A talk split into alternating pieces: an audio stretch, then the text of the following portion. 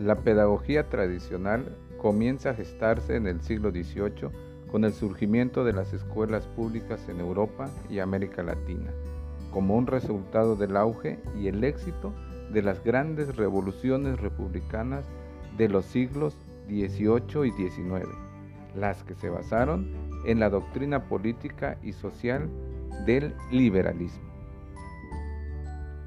Los reformadores sociales del siglo XIX consideraron que la escuela era la más adecuada como medio institucional para la constitución de la nación y para el renacimiento moral y social que buscaban.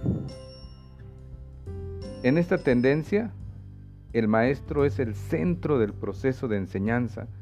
La escuela es la principal fuente de información para el educando y es el agente esencial de la educación y la enseñanza.